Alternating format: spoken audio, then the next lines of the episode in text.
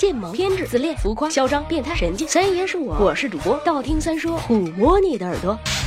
十万个为什么，在很久很久以前，在我还是一个小女生的时候，曾经有过很多不切实际的幻想，比如光着脚踩在沙滩上，面朝大海，春暖花开，在夕阳的余晖里留下修长而文艺的背影，偶尔俯身捡起一个贝壳，听听海浪的声音。等我长大了，才发现这一切都是一个美丽的扯呀！天天生活在一个靠海的城市里，忙成狗哪有时间看海？海边人潮汹涌，海苔都捡光了，甭提贝壳了。至于贝壳里能听到海的声音，这是真的吗？我可以负责任的告诉你，假的。你找一个空杯子罩在耳朵上，也能听到大海。的声音，那么为什么有人说那不是大海的声音，而是人类自己耳朵里面血液循环的声音？打倒伪科学，试一下你就会知道，贝壳里面发出声音的节奏与脉搏律动根本不吻合。那么我们听到的到底是什么呢？其实我们平时都处在各种声音的包围之中，风声、电子设备的嗡鸣声、远处的汽车声、鸟鸣等等等等，所有这些加起来，形成了无时不刻包围我们的有着固定频率的背景声音。专业的说叫做白噪音。由于白噪音无处不在，我们的大脑会自动过滤，所以我们并不会感到有白噪音的存在。当我们把贝壳或是任何类似的密闭空间，比如杯子、碗、烟灰缸放在耳边，有些声音的频率会放大，而有一些则会降低。一开始，这会带给你一种新的听觉感受，你会觉得听到了一种全新的背景噪声，也就是俗称的海的声音。而过了一会儿之后，你的大脑便会适应新的背景声音，噪声也就随之消失了。至于为什么大家会想到海呢？因为大海的声音主要就是白噪音。当然，最主要的原因是这么说起来感觉很文艺，行吧？带着茶杯，呃，不，贝壳睡觉吧，就像睡在海边，那感